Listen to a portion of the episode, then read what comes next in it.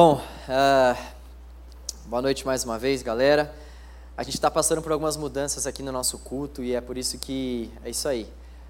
Uh, por isso que esses elementos estavam aqui na hora do louvor. A gente passou novamente o momento de dízimos e ofertas e visitantes para o meio do culto para melhor podermos atender as pessoas que nos visitam, para dar uma atenção melhor para essas pessoas que são tão especiais para nós e para tornar o culto também um pouco mais dinâmico. Então, é isso aí, a gente vai se acostumando.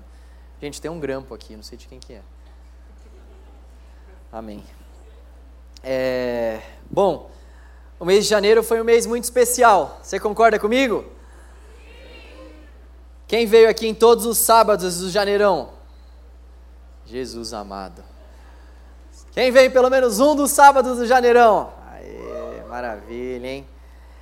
O mês de janeiro realmente foi um mês muito especial. Nós tivemos aqui pessoas incríveis que foram tremendamente usadas pelo Senhor para ministrarem o Evangelho de Deus ao nosso coração. Relembrando rapidamente, o tema do nosso mês de janeiro, então, foi Janeirão da Construção. Janeirão da Construção. Jesus, principalmente. Obrigado. Jesus, principalmente através do Sermão do Monte, começou a construção da fé daqueles discípulos. Não somente a construção da fé, mas a construção também do caráter e da nova vida que eles haveriam de ter. Jesus então começa, ao longo daquele discurso do Sermão do Monte, a construir a fé daqueles discípulos e o caráter dos mesmos. Nós vimos ao longo desse mês de janeiro, por meio das pregações, o propósito de Deus para a construção dessa fé na minha e na sua vida. O propósito da construção é que realmente nós sejamos sal e luz nessa terra.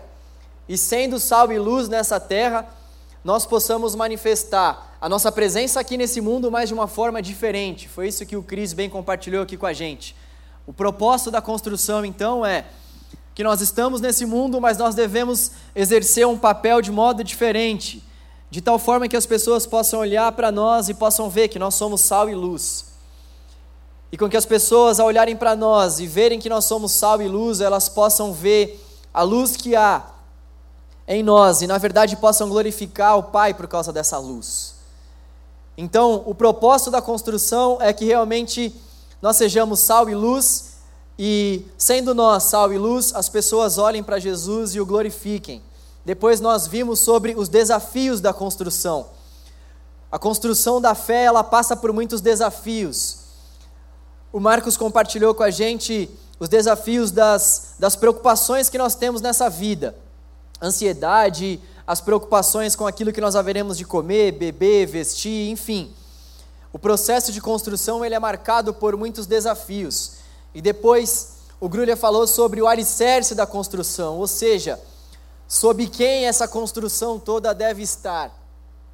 E ele nos disse então que essa construção deve estar alicerçada na pessoa de Jesus Cristo, e esse alicerce nós buscamos no culto, nós buscamos quando não tem ninguém vendo, porque o alicerce da casa, já que o Novo Testamento faz essa, essa alusão de que nós somos a casa de Deus, o alicerce da casa não pode ser visto, da mesma forma como o alicerce da construção da nossa fé também muitas vezes não pode ser visto, porque ele se dá no meio do nosso quarto, ele se dá dentro do nosso quarto.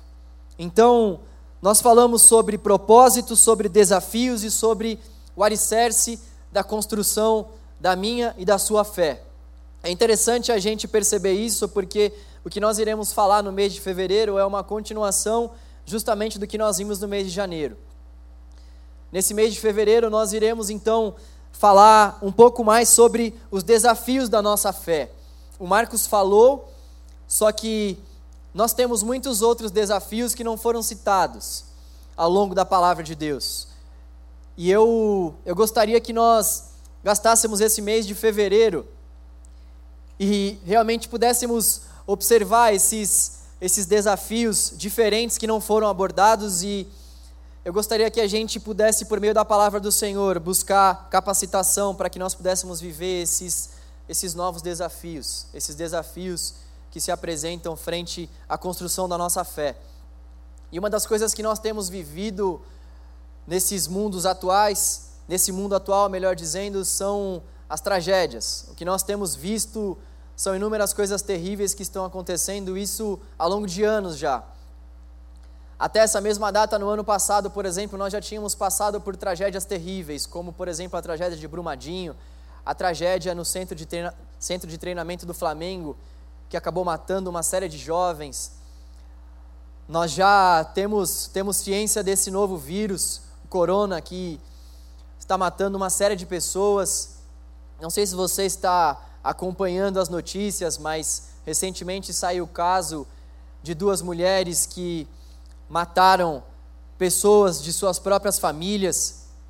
Enfim, nós temos passado por tragédias, calamidades, momentos terríveis. A morte de pessoas famosas que eram queridas por muitas pessoas. Realmente, nós temos que passar por esse tipo de, de, de, de tragédia, por esse tipo de calamidade e muitas vezes é difícil a gente ter resposta para esse tipo de acontecimento. Nós vamos abordar diversos desses desafios, sobretudo o desafio de continuar crendo em Deus, mesmo em meio a todas essas tragédias e mesmo em meio a todos esses acontecimentos. O que nós iremos falar hoje é sobre como Deus, sendo bom, permite o sofrimento. Como Deus, sendo bom, permite com que as pessoas sofram, não somente as pessoas que o temem, não somente os cristãos, mas aquelas pessoas que também não temem a Ele. Então, em meio a esse assunto, todo cristão passa por dois grandes desafios. Dois grandes desafios. Muitas vezes nós temos que explicar para aquelas pessoas que não são cristãs por que, que Deus está permitindo com que tudo isso aconteça. Esse é o nosso primeiro desafio quando a gente fala dessas tragédias. As pessoas olham para nós, elas sabem que muitas vezes nós seguimos a Jesus e então elas nos perguntam: Poxa vida, se Deus sendo bom pode fazer alguma coisa, por que, que Ele não faz nada? E nós nos vemos diante desse desafio de tentar responder a essa pergunta. E também nós passamos por outro desafio, que é quando nós temos que lidar com os acontecimentos e com os sofrimentos que nos acometem. Ou seja, não é aquilo que se passa com a pessoa que está ao nosso lado muitas vezes que nem teme ao Senhor, mas é aquilo que se passa conosco, com a gente mesmo. Nós temos esse desafio de ter que lidar com o nosso sofrimento, com as tragédias que muitas vezes acontecem, inclusive com as nossas vidas, e aí nós não vamos dar explicação para as outras pessoas, mas só que para nós mesmos. Então nós passamos por esses dois grandes desafios quando a gente fala em tragédia, em calamidade. Repare que eu disse desafio, não obrigação de ter que responder. Nós passamos pelo desafio de explicar o porquê Deus, sendo bom, não se manifesta em meio a esses momentos. Desafio, mas não obrigação. Eu digo isso porque eu gostaria de já começar essa linha de argumentação com você, já tendo isso em mente. Abra sua Bíblia em Deuteronômio 29, 29. Deuteronômio 29, 29.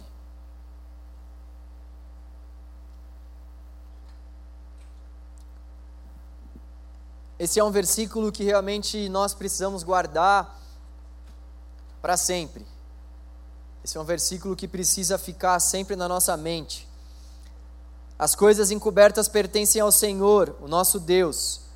Deuteronômio 29, 29. As coisas encobertas pertencem ao Senhor, nosso Deus, mas as reveladas pertencem a nós e aos nossos filhos para sempre, para que sigamos todas as palavras desta lei. O que o Senhor está nos dizendo aqui é que existem uma série de coisas que estão ocultas ao nosso conhecimento, ocultas ao nosso raciocínio, ocultas ao nosso intelecto, coisas que nós não iremos ter respostas, coisas que nós não conseguiremos explicações lógicas, simplesmente porque foram coisas que não aprove ao Senhor revelar, simplesmente porque o Senhor encobre muitas coisas e o que nós temos revelado é o que nós precisamos sim para viver, para ter um conhecimento acerca dele. Agora, existem uma série de coisas que nós não vamos saber. E não adianta a gente falar sobre esse assunto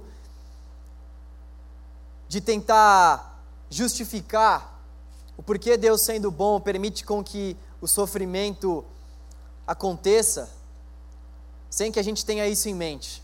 Nós jamais poderemos falar sobre esse assunto sem ter isso em mente. Nós, nós não vamos conseguir ter respostas para todas as coisas. Nós podemos ter muitas bases, nós podemos ter uma boa base de argumentação. No entanto, uma resposta lógica nós realmente não iremos conseguir, não é esse o propósito dessa noite. Isso precisa ficar claro para nós. Existem uma série de coisas encobertas. Bom, tendo isso em mente, eu queria tentar responder então com você essa pergunta de de que por que Deus sendo bom permite então o sofrimento? Por que Deus sendo bom permite o sofrimento? Em primeiro lugar, eu gostaria de dizer que ninguém consegue dar uma explicação plenamente satisfatória para uma tragédia.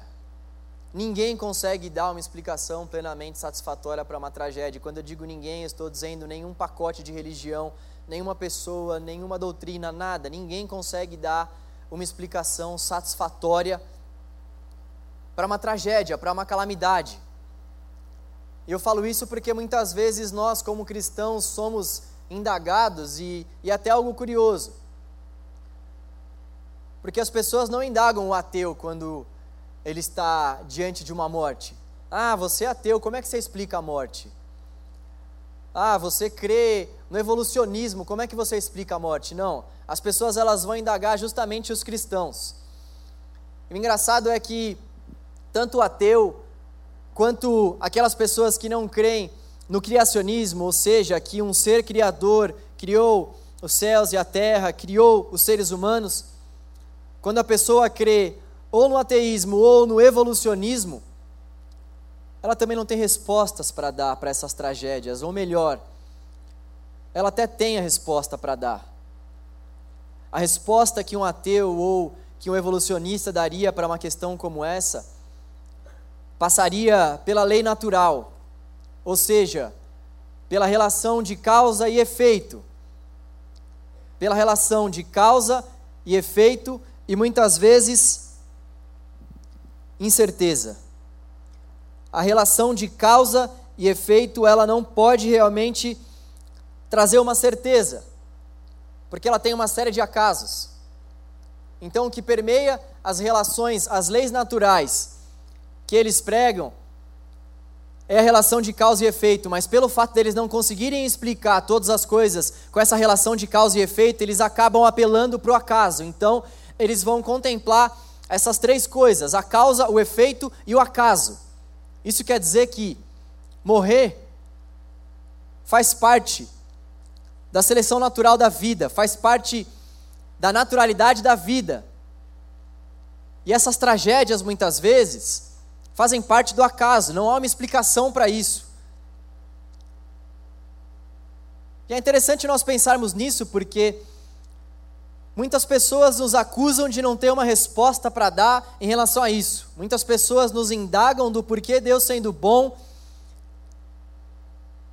não bastar com sofrimento. Agora, a linha de raciocínio que essas pessoas acreditam também não propõe uma solução satisfatória para essa questão do sofrimento. Não é louco isso? E o que é mais louco ainda é que muitas dessas pessoas dizem para nós: Deus não é bom, porque senão Ele não permitiria o sofrimento, mas da onde vem a bondade? Da onde vem o que é bom e o que é ruim para um ateu? Da onde vem o que é bom e o que é ruim para um evolucionista?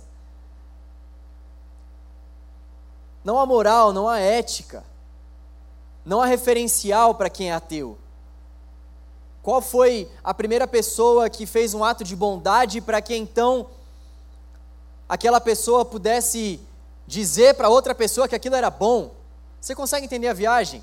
Imagina o seguinte: se nós não cremos num ser criador que disse, em primeiro lugar, o que é bom e o que é ruim, nós estamos fadados ao acaso, ou então a tentativas de explicar como que as leis morais que regem o universo estão aí. Só que é extremamente complicado você explicar isso. Se não houve uma pessoa que disse isso é bom e isso é ruim, Da onde é que essas pessoas que não creem em Deus estão tirando aquilo que é bom e aquilo que é ruim? Ou seja, como essas pessoas podem dizer que Deus é bom ou mal, sendo que o próprio referencial do que é bom ou mal vem de Deus? Em primeiro lugar, então, quando nós nos deparamos com essa indagação do porquê Deus, sendo bom, permite com que o sofrimento aconteça, nós precisamos ter uma coisa em mente. Nenhuma religião, nenhuma filosofia, ninguém pode dar uma resposta plenamente satisfatória para as tragédias e para o sofrimento da raça humana. Ninguém. Ninguém. Agora, porém, o cristianismo é a religião que mais se aproxima de uma resposta coesa e sensata. Porque o cristianismo vai apresentar uma resposta justamente para como as coisas começaram, do porquê delas acontecerem e de para onde o mundo vai se encaminhar. O cristianismo consegue trazer essas respostas. Como as coisas começaram, por que delas acontecerem e para onde o mundo vai se encaminhar. E sabe, isso traz consolo, isso traz refrigério. Saber disso, muitas vezes, não vai fazer com que o nosso coração fique plenamente satisfeito em meio a uma tragédia, em meio a tantas coisas terríveis que acontecem. Mas dentre todas as linhas de pensamento que nós podemos abraçar, essa linha de pensamento do cristianismo é a mais satisfatória porque ela consegue traçar esse panorama do como era, como está sendo e como vai ser. Isso traz consolo para o nosso coração. Isso nenhuma outra linha de reflexão ou de pensamento consegue trazer dessa forma tão coesa e sensata. Em segundo lugar, sempre quando a gente fala em teodiceia, que é um termo que a gente usa na teologia para justificar realmente porque Deus sendo bom permite com que mal aconteça, para não precisar ficar falando toda hora, porque Deus sendo bom permite com que mal aconteça, então eu vou usar esse termo teodiceia, que quer dizer justamente isso. É essa tentativa de de justificar o porquê Deus, sendo bom, permite com que mal aconteça. Então, a segunda tentativa, ou melhor, a segunda explicação que nós podemos dar para as pessoas e para nós mesmos é que soberania divina e responsabilidade humana sempre andarão juntas. Soberania divina e responsabilidade humana sempre andarão juntas. Deus sabia que Adão ia pecar? Evidente que sim. Adão tinha livre-arbítrio para não pecar? Evidente que sim. Como alinhar essas duas coisas? Deuteronômio 29 e 29. As coisas encobertas pertencem ao Senhor, nós não iremos ter resposta para todas as coisas, nós precisamos aprender a lidar com certas dicotomias da fé cristã.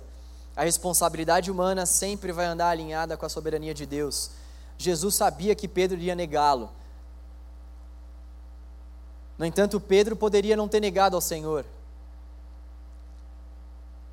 Nós sempre iremos nos deparar com a responsabilidade humana e a soberania de Deus, de modo que a gente jamais vai conseguir explicar isso de uma maneira lógica. Essas duas coisas elas, elas andam em paralelo.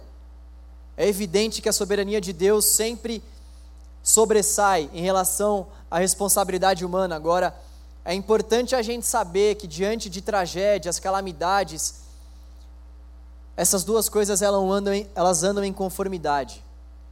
Existem muitas coisas que realmente acontecem por conta de maus cuidados por parte de homens, e existem muitas coisas que acontecem sim por conta da soberania do Senhor. Nós não conseguiremos explicar o que é soberania, o que é responsabilidade, o que é isso, o que é aquilo em todas as situações. O que nós precisamos aprender a lidar é, com essas dicotomias que a palavra de Deus nos apresenta. Jesus é 100% homem, ao mesmo tempo é 100% Deus. Quem explica isso? Deus é Pai, é Filho e é Espírito Santo, e as três pessoas são distintas e plenamente divinas. Quem consegue explicar uma coisa dessa? Ou seja, a nossa fé é marcada por essas dicotomias e não somente a nossa fé, mas outras linhas de reflexão também. E nós precisamos aprender a lidar com isso. Em terceiro lugar, para explicar a Teodiceia, todos nós precisamos entender que nós merecemos o julgamento de Deus. Por mais que essa seja uma afirmação extremamente difícil, extremamente complicada da gente assimilar, engolir, a grande verdade é que todos nós merecemos o julgamento de Deus. Todos nós, todos os que estão aqui, todas as pessoas que estão lá fora, nós merecemos o julgamento de Deus e é fundamental que a gente entenda isso, porque o entendimento dessa questão é crucial para que a gente possa entender todo o restante do ensino de Jesus. Nós precisamos entender isso para que toda a palavra possa fazer sentido para nós, porque se isso não fizer sentido para nós, não há necessidade de salvação. Se nós não merecemos o julgamento da parte de Deus, nós não precisamos ser salvos. E se nós não precisamos ser salvos, nós não precisamos mais do Salvador. Nós não precisamos mais de Cristo, então fecha as portas, acaba tudo, vamos fazer culto em homenagem a nós mesmos, porque nós não precisamos mais cultuar a um Senhor e a um Salvador e a um libertador. Então é fundamental que a gente entenda que todos nós pecamos e pelo fato de todos nós termos pecado, nós somos merecedores da ira de Deus, é isso que o Evangelho nos apresenta. Por mais que essa seja uma verdade difícil, Existem muitas dessas verdades que realmente nós iremos aplicar para nós mesmos, e tem muitas verdades que realmente não vão fazer sentido para quem não acredita na palavra de Deus, mas nós sabemos que são verdades. Muitas vezes, para a gente explicar essas calamidades para as pessoas, nós conseguimos explicar com alguns pontos que não, não seja esse ponto principal. A questão não é que a gente vai esconder isso, não é isso. A questão é que eu sei que para uma pessoa que realmente não conhece ao Senhor, é complicado assimilar esse tipo de coisa. Mas isso não quer dizer que nós, como entendedores da palavra de Deus, não vamos acreditar nisso. Nós sabemos que isso é verdade. Nós sabemos que diante de nós pecado realmente sucumbiu às nossas decisões intelectuais e racionais e nós precisamos realmente de um Salvador, nós precisamos de um Redentor. Paulo vai dizer que todos pecaram e destituídos estão da glória de Deus em Romanos 3, 23. O pecado desfigurou a criação, desfigurou o homem feito à imagem e semelhança de Deus. Deus então envia o seu Filho para redimir toda a raça humana. Nós realmente, em meio a essas atrocidades, precisamos falar para nós mesmos que todos nós somos merecedores da ira de Deus. Mas e as crianças, que muitas vezes são inocentes e nem sequer sabem quem é Adão e quem é Eva? Existem algumas linhas teológicas que vão falar sobre as crianças. Certos teólogos vão dizer que elas realmente não, não chegaram na idade da razão. Certos teólogos vão intitular uma idade como sendo idade da razão, e essa idade da razão eles vão dizer que é quando a criança consegue, pelos seus próprios meios intelectuais, dizer: eu creio, eu não creio, ou melhor, ela consegue ter essa, essa capacidade de crer ou de não crer. Outros teólogos vão dizer que não, que todos nós nascemos no pecado e que, portanto, se uma criança morre, realmente ela também está fadada a separação total de Deus. Que eu acho? Deuteronômio 29, 29. Esse texto é fantástico, meus irmãos. Deuteronômio 29, 29. Gente, nós, nós não vamos ter respostas para todas as coisas. Nosso consolo não pode passar daquilo que a palavra de Deus diz. Nós precisamos nos conformar com isso. Eu tenho uma linha que eu sou mais propenso, mas a gente não pode afirmar coisas que a palavra de Deus não nos afirmam.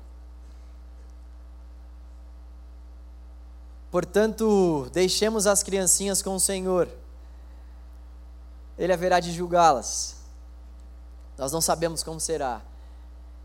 E na verdade, sempre quando nós estamos falando sobre salvação, nós precisamos ter muito cuidado a gente tem o costume de olhar para as pessoas e ver a forma como elas vivem, e aí quando elas morrem, a gente sabe da forma como elas viviam. Quando a gente sabe das coisas que elas faziam, a gente já carimba. Não, aí é inferno.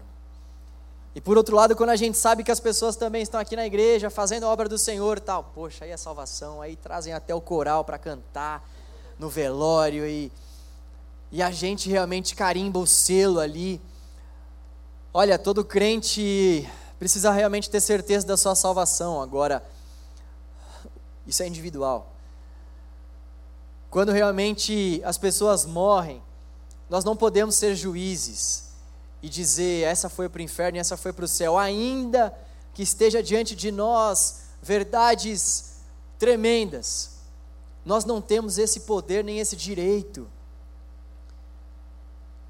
Quem vai julgar os vivos e os mortos é o Senhor, nosso Deus, não nós. E essa é uma outra verdade que nós, como igreja, precisamos aprender a lidar. Nós precisamos, é claro, buscar a santificação sem a qual ninguém verá o Senhor. Agora, uma coisa é ser santo, outra coisa é ser chato.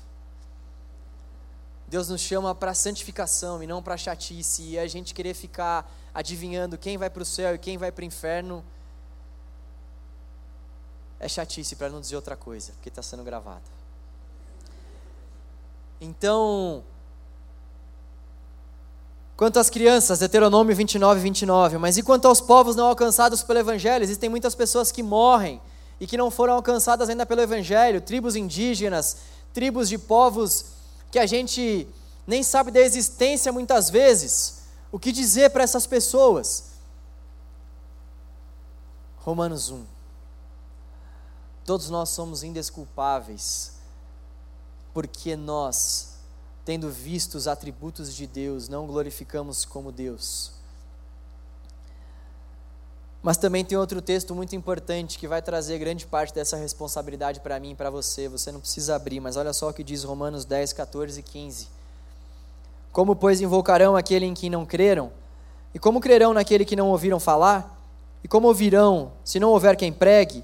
E como pregarão se não forem enviados? Como está escrito: Como são belos os pés do que anunciam as boas novas.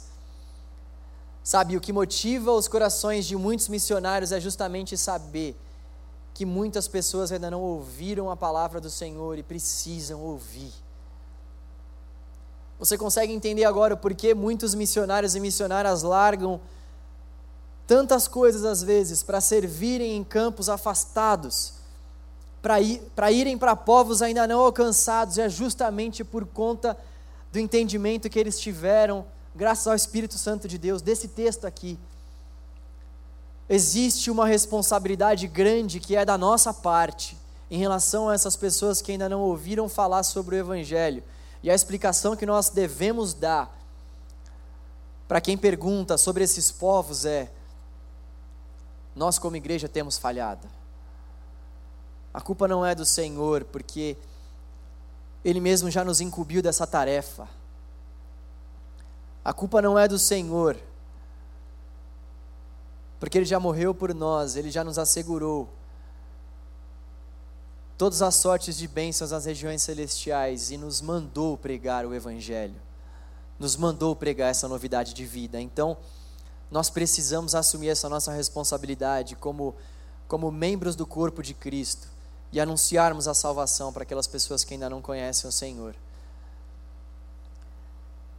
Bom, um outro ponto que nós podemos usar para explicar é que o mal nem sempre é uma consequência das nossas atitudes. Sempre quando a gente fala sobre esse tema de por que Deus sendo bom permite com que o sofrimento aconteça, muitas pessoas acabam relacionando o sofrimento com algumas causas nossas, com algumas ações nossas.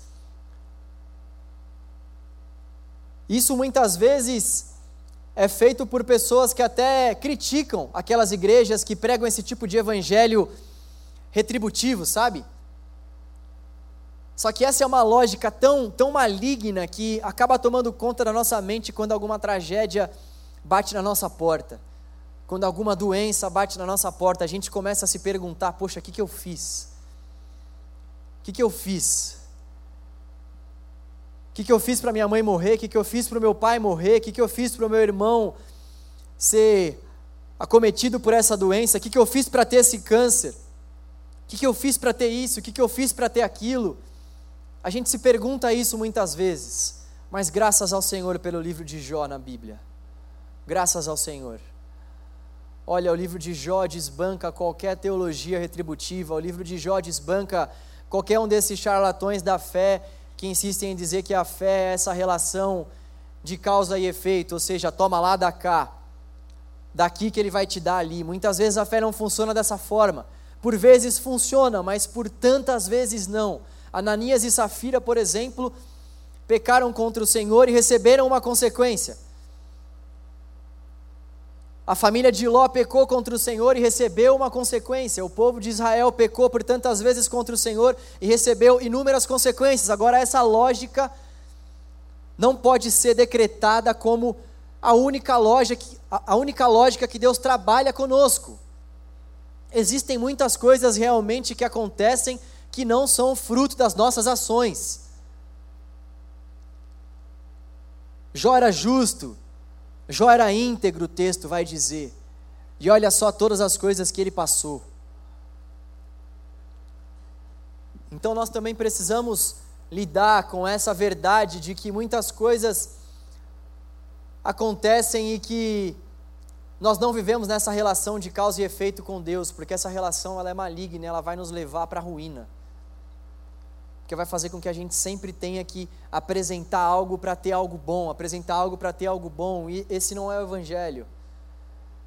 Esse não é o Evangelho. Quem trabalha com essa perspectiva são outras religiões, Espiritismo, Budismo, eles trabalham com essa perspectiva de karma e de um monte de coisa. Agora, nós não trabalhamos com essa perspectiva.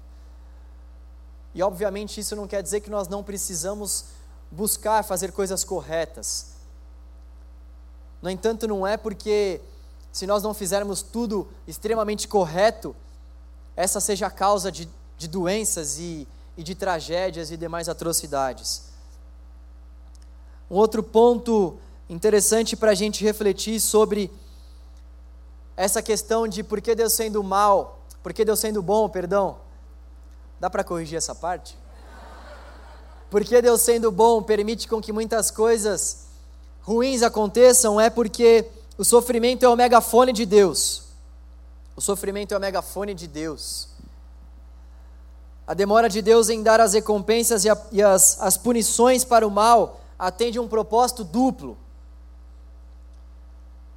A demora de Deus para muitas vezes, preste atenção nisso, dar as recompensas e as punições para o mal atende um propósito duplo oferecer ao pecador uma oportunidade maior para o arrependimento e, ao mesmo tempo, proporcionar ao fiel uma oportunidade para aprofundar sua fé e purificar suas motivações, ou seja,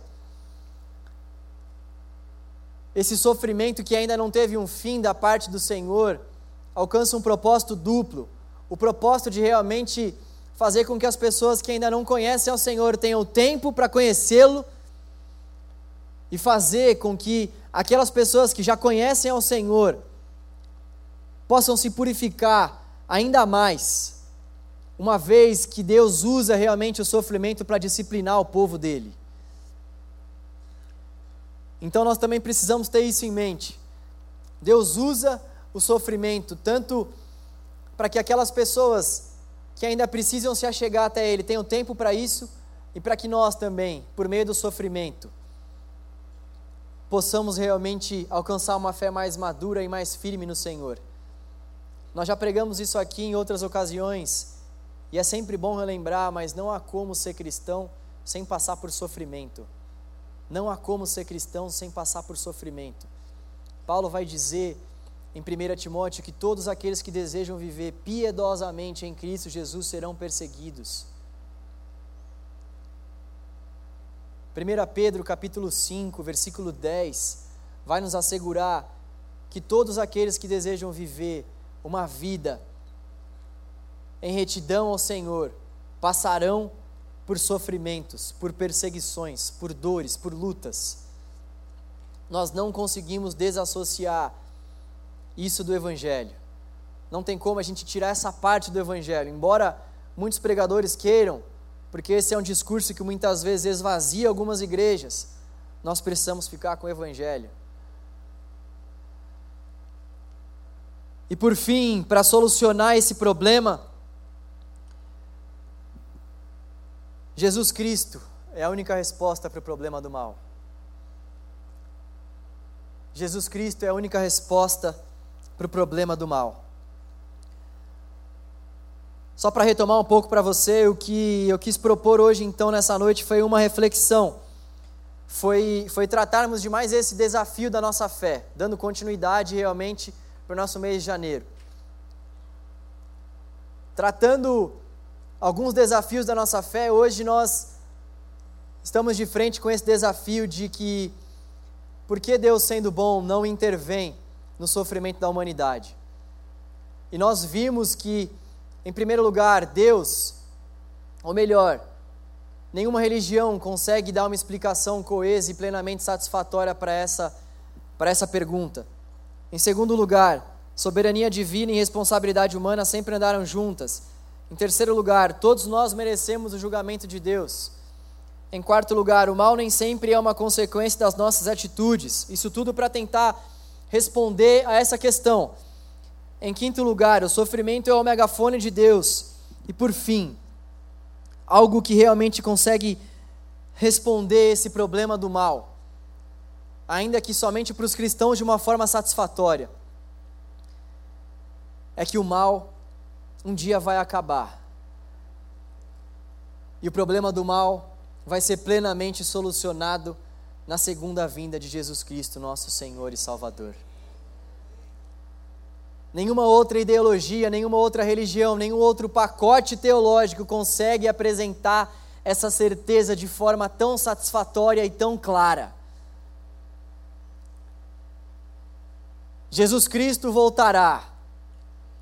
E então, como diz Apocalipse 21, capítulos, melhor, Apocalipse capítulo 21, versículos 4 e 5, ele enxugará dos seus olhos toda lágrima não haverá mais morte, nem tristeza, nem choro, nem dor, pois a antiga ordem já passou. Aquele que estava sentado no trono disse: Estou fazendo novas todas as coisas. E acrescentou: Escreva isto, pois estas palavras são verdadeiras e dignas de confiança. Esse consolo só faz sentido para as pessoas que realmente creem em Jesus Cristo. Esse consolo só faz sentido para nós, os que cremos em Jesus Cristo. Romanos 8,18 diz: Considero que os nossos sofrimentos atuais não podem ser comparados com a glória que em nós será revelada. Saber que Jesus Cristo é a resolução do problema do mal consola o nosso coração para que a gente possa viver as lutas, as dores e as aflições desse mundo, porque nós sabemos que, assim como Paulo disse para os romanos, a glória que há em nós ainda há de ser revelada. Consideramos que os nossos sofrimentos atuais não podem ser comparados com a glória que em nós será revelada. Haverá uma glória em nós que será revelada, e essa glória será revelada por meio de Jesus Cristo, a resolução do problema do mal. Então, quando nós olhamos para todas essas tragédias, quando nós olhamos para todos esses males, É lógico que dá dor no coração, é lógico que nós precisamos orar, é lógico que nós precisamos nos mexer, é lógico que nós precisamos, de alguma forma, olhar para o que nós podemos fazer e colocar isso em prática. Se você é engenheiro, trabalhe de tal modo que o nome de Deus seja glorificado. Se você é médico, trabalhe de modo que o nome de Deus seja glorificado.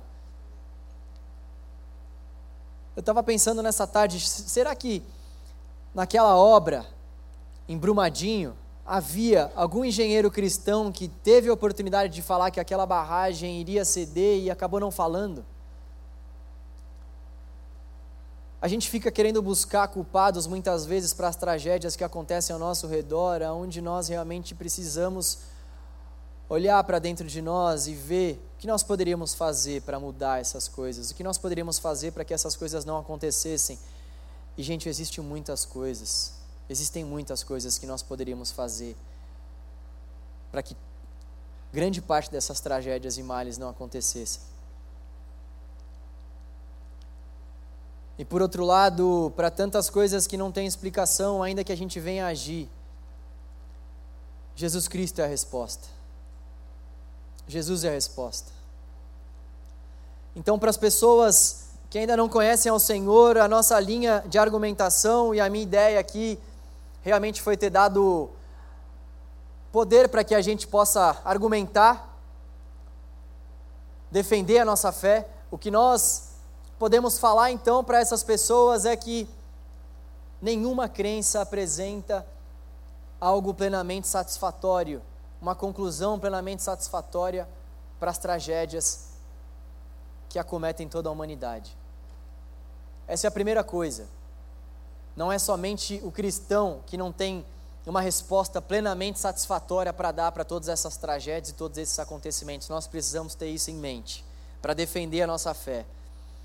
E mais do que isso, quando a gente começa a investigar as linhas de pensamento disponíveis, gente, não tem muito para onde correr ou você é um criacionista, ou você é um evolucionista ou naturalista, ou seja, ou você crê que as coisas vieram do acaso, ou você crê que alguém criou todas as coisas. Não tem muito para onde correr. Então, se alguém vem nos criticar por conta disso, nós realmente podemos também falar para essa pessoa com muito respeito, com muito amor, com muito carinho.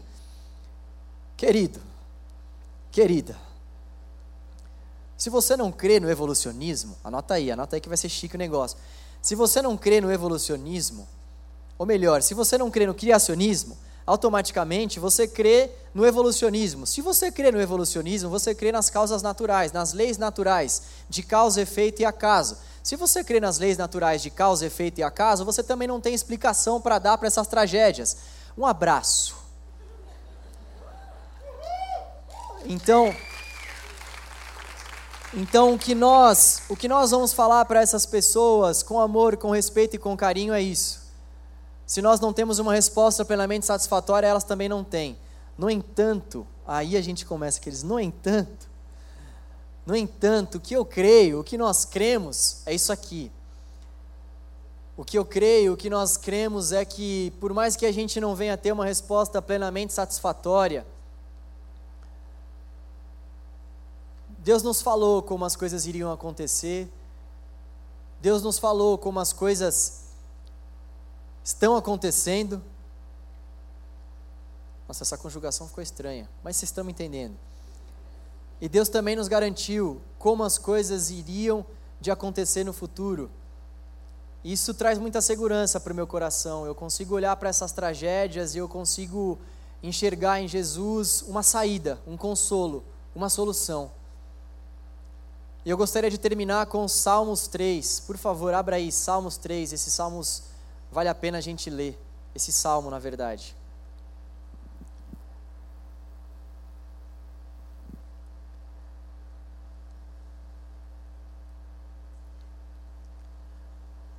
A gente então vai olhar para essas pessoas, para essas tragédias e muitas vezes vai olhar para nós mesmos, porque essas tragédias acontecem com a gente mesmo.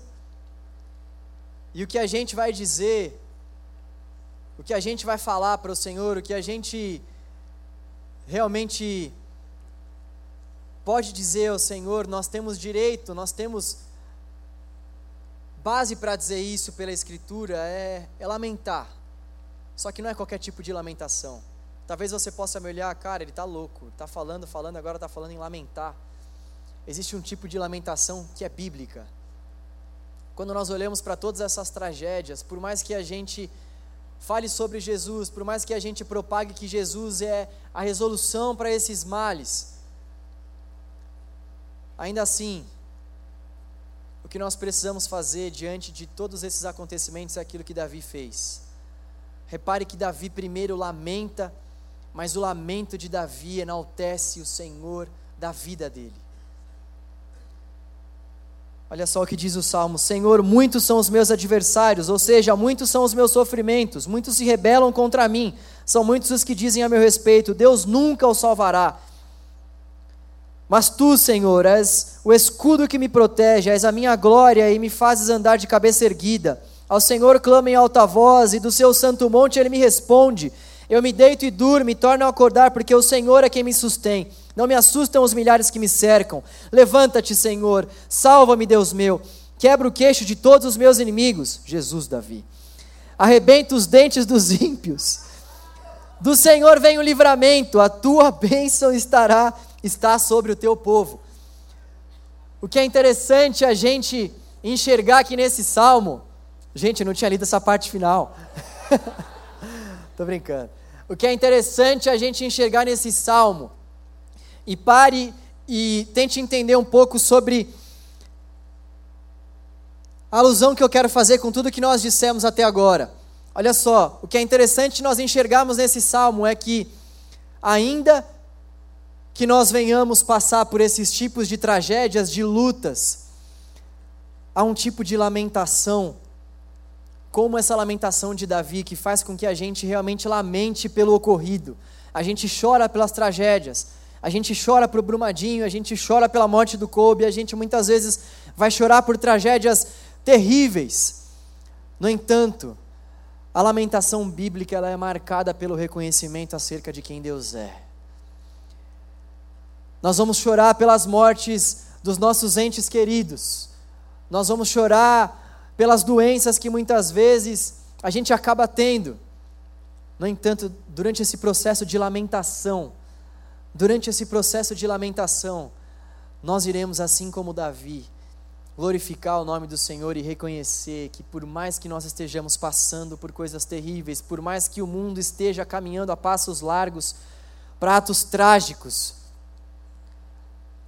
o Senhor é o nosso refúgio e dele vem a nossa esperança. O Senhor é a nossa fortaleza e dele vem o nosso socorro. Eu gostaria de terminar orando. Gostaria de terminar orando com você para que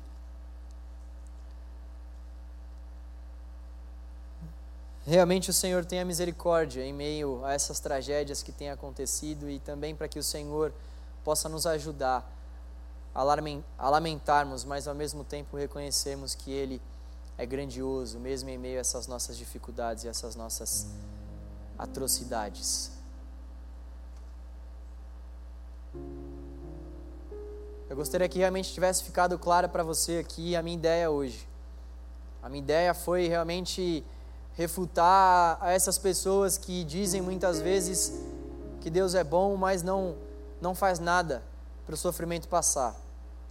A ideia foi realmente dar bases para que nós possamos dialogar numa boa com essas pessoas, porque a nossa fé tem sido muito atacada e nós precisamos dessas bases.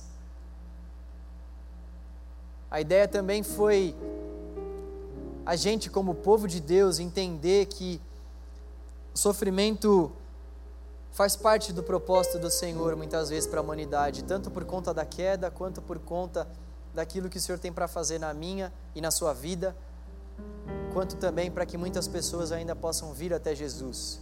E para isso nós precisamos também pregar o Evangelho.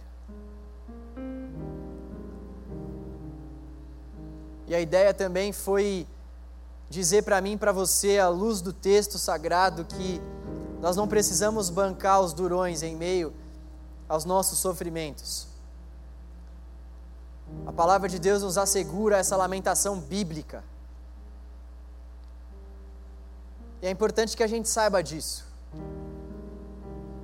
A gente tem esse direito sim de chorar, de colocar os pés do Senhor e de muitas vezes dizer: Deus meu, Deus meu, o Senhor me abandonou. No entanto, Jesus termina essa oração dizendo: Todavia seja feita a minha vontade, não a tua. Nós não temos para onde correr, essa aqui é a grande verdade. Nós vamos correr para qual linha de pensamento, nós vamos correr para qual teologia, nós vamos correr para qual pessoa. Jesus é a nossa saída e a nossa solução. Jesus é a nossa saída e a nossa solução. Jesus é a solução para todas essas tragédias e nós precisamos, com educação, com jeito, com amor, pregar isso para as pessoas, e com sabedoria também. Vamos orar ao Senhor. Deus, nós somos gratos a Ti, porque por mais uma vez o Senhor falou conosco por meio da Sua palavra, Deus. Graças te damos pelo Teu texto, Deus. Obrigado. Senhor, em meio a tantas coisas que temos vivido, em meio a tantas tragédias, Pai, são tantas calamidades, ó Deus, são tantas coisas terríveis que têm acontecido no nosso mundo, Deus. Pai, tantas coisas que fazem com que muitas pessoas cheguem a pensar que o Senhor não é Deus de fato. Deus, há tantas pessoas que estão passando por sofrimentos terríveis, Senhor. Pessoas que passaram por perdas terríveis, Deus. Ó Senhor, o que está acontecendo com o mundo? A Sua palavra nos assegura que o mundo jaz do maligno, que as coisas andariam de mal a pior, mas Senhor, são tantas coisas terríveis, Deus. São tantas coisas difíceis de serem aceitas, são tantas coisas complicadas de serem explicadas. São tantas coisas terríveis, Deus, são tantas pessoas inocentes que estão morrendo. Tantas crianças inocentes, Senhor, que estão morrendo, tantas pessoas que nem ao menos te conheceram, Deus. Morrendo, Pai. Ó Deus, levanta-te. Levanta-te, ó Deus da nossa salvação. Levanta-te, ó Deus que tudo sabe, tudo pode, tudo vê. Levanta-te, ó Deus que está sobre tudo e sobre todos, governando as nações como se elas fossem gotas num balde para o Senhor. Levanta-te. Levanta-te, ó Deus da nossa salvação. Levanta-te. Levanta-te, muda a sorte desse mundo. Levanta-te, muda, Senhor, a sorte dessas pessoas, ó Deus que tu sabes que serão acometidas por novas tragédias e por novos sofrimentos. Levanta-te, ó Deus, nós como igreja do Senhor te pedimos, ó Deus. Pai, faz com que essas pessoas, Senhor, faz com que essas pessoas não sejam acometidas por tragédias tão terríveis, ó Deus. Nós clamamos a ti por elas, Senhor.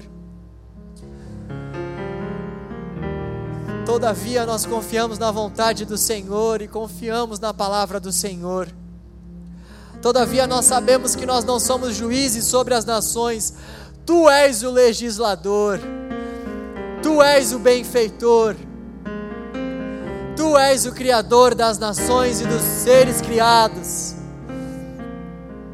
E nós terminamos essa noite, essa mensagem, te agradecendo, Deus, te agradecendo porque até mesmo os sofrimentos que nós estamos passando têm feito com que a nossa fé seja aprovada e firmada e moldada pelo Senhor. Te agradecemos, ó Deus, porque mesmo sem entendermos muitas vezes, nós sabemos que o Senhor está bem aqui, bem aqui, ao nosso lado, até a consumação dos séculos.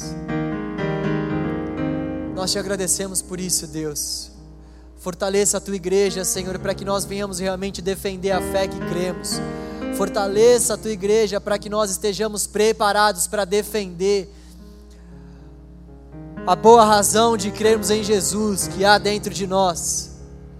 Fortaleça, Senhor, cada um desses jovens, a começar em mim, para que realmente nós possamos argumentar dentro dessas universidades, dentro dos nossos trabalhos, dentro das nossas famílias, podemos argumentar com amor, com sabedoria, Senhor e podemos confiar, Senhor, possamos confiar acima de tudo no Espírito do Senhor,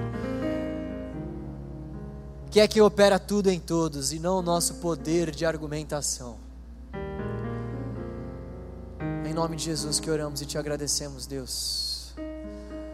Amém e amém, graças a Deus. Aleluia. Aleluia. Nós vamos continuar ao longo dessa série tratando sobre desafios da nossa fé. Nós vamos falar sobre o desafio da pregação, nós vamos falar sobre o desafio da disciplina. Como é difícil às vezes ter disciplina para buscarmos ao Senhor, esse é um desafio para a construção da nossa fé, entre outros desafios. Eu peço encarecidamente para que você realmente esteja aqui conosco. Quando a gente, quando a gente não vem, a gente acaba perdendo esse, esse calor do corpo de Cristo que a gente só encontra aqui no meio da comunidade. Eu também queria, antes de encerrar esse momento, dizer que as nossas orações vão voltar com toda a força. E já nessa sexta-feira nós nos reuniremos aqui na nossa igreja. Fiquem ligados aí nas nossas redes sociais e nos grupos das células que nós iremos divulgar o local. Tá bom? Nós não sabemos ainda se a gente vai conseguir se reunir no cenáculo ou se vai ser em alguma outra sala, mas vai ser aqui na nossa igreja às 19h30. Isso já está certo. Sexta-feira, essa próxima, às 19h30, os encontros serão quinzenais. Uh, eu sei que eu preciso dar mais alguns recados, então eu estou dando essa enrolada para ver se eu me lembro desses recados, porque eu não anotei. A minha esposa acabou de mandar no celular, obrigado, amor. É... Bom, mais uma vez eu queria lembrá-los do retiro de mulheres do UP, que vai acontecer no final de semana 7, 8 e 9. No próximo final de semana já vai acontecer o retiro de mulheres do UP. Se você, mulher, estiver interessada, por favor, procure. Por favor, se levante. Procure essa serva do Senhor, Tamires. E eu também queria agradecer a todas as celas que se empenharam nessa cantina ao longo do mês de janeiro. Poxa, vamos aplaudir ao Senhor. Obrigado, gente, de coração, vocês realmente fizeram muito em prol do canal Jovem. Muito obrigado mesmo. Nós conseguimos uma ótima arrecadação e pudemos contribuir bastante na vida das pessoas que vieram ministrar aqui no canal. Obrigado. Uh, se lembre também de que nós temos os nossos cultos aqui todos os domingos. Eu, particularmente, estou vindo mais no culto das 10h30, então se você quiser me ver aqui. Eu estou no, no, culto das 10h30, tá bom? Amanhã eu vou estar lá no Enéas. Se você quiser chegar um pouco atrasado, vai ser a primeira vez, de fato, que eu vou estar no Enéas, assim, com um auditório maior. Então, esteja lá embaixo, tá bom? Prestigiando esse que vos fala. Vai ser legal ver a cara de muitos jovens lá. Se eu ver a cara de alguns de muitos desconhecidos, não vai ser tão legal assim, né? Eu vou ficar mais tenso. Então, apareça, 10 e meia, tá bom? Uh, eu gostaria também de agradecer a Monique, na frente de todos os que estão aqui. Monique, você está aqui? Monique, eu não consigo te ver por causa dessa luz, mas você está aqui, Monique? A Monique não está aqui, mas então fica aqui o agradecimento. Eu já agradeci pessoalmente. A Monique, ela nos ajudou ao longo das quartas-feiras do canal Funcional.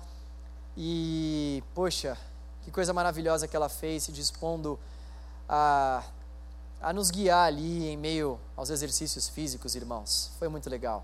Obrigado, Monique. Nós não teremos mais canal funcional, tá bom? É... Gente, a gente é bem sedentário aqui no canal, a gente precisa mudar isso, viu? A gente vai mudar. É... que mais? Eu gostaria também de dar uma oportunidade, a gente vai terminar, tá bom? Eu gostaria de dar uma oportunidade para você que ainda não está em célula. As coisas aqui no canal Jovem acontecem sempre por meio das células. As células, elas realmente uh, são um lugar onde a gente pode ser abraçado, onde a gente abraça, onde a gente pode compartilhar as nossas dores, aflições, ser acolhido, onde a gente pode viver em comunidade mesmo. O que a gente vive aqui aos sábados é algo voltado para uma comunidade, mas em muitos aspectos é algo um pouco um pouco distante, porque você não consegue de fato conversar com muitas pessoas aqui. A gente vem, ouve uma palavra, vai comer depois, mas não consegue ter aquela proximidade. Então, nas celas nós podemos ter essa proximidade. Por isso eu queria fazer esse apelo para você que não está em cela ainda, por favor, procure essas meninas que estão aqui acenando desesperadamente, para que você possa fazer parte de uma cela, tá bom? Amém? Amém, é isso aí. Uh, eu preciso também melhorar a forma como eu termino os cultos. Por isso, meus irmãos, fiquem em pé nos seus lugares, por favor. Eu preciso treinando, né? Eu preciso treinando.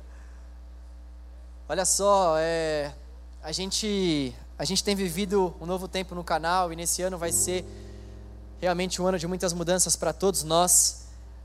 Uh, eu gostaria de te dizer que eu estou inteiramente à disposição de vocês que fazem parte do canal Jovem.